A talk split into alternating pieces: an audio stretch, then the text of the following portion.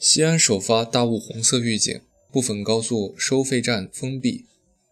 中新网西安十一月三十日电，连续两日西安大雾弥漫，雾笼雾笼古城。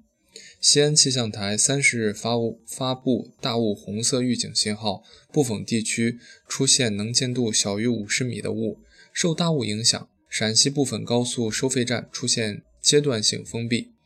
二十九日，陕西多地出现雾或霾，二十七个县出县市出现能见度低于四百九十米的浓雾，三十一个县市出现霾。三十日，大雾再起，六时五分，西安市气象台发布大雾黄橙色预警信号。九时，该市气象台升级发布大雾红色预警信号。陕西省高速公路收费站管理中心。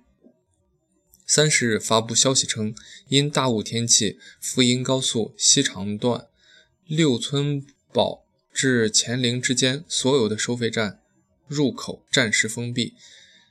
咸滇高速所有收费站入口暂时封闭；连霍高速西宝段阿房阿房宫轨镇收费站入口暂时封闭；京昆高速西汉段西安方向。林场停车区和秦岭服务区 B 区临时交通管制，户县收费站入口暂时封闭。此外，记者从西安咸阳机场获悉，受大雾影响，部分小型航空公司执行飞航班出现延误，对海航、东航等大型航空公司航班影响有限。记者六时清六日清晨在西安街头看到，建筑物被浓雾笼罩，若隐若现，近百米的建筑物在雾中高不见顶。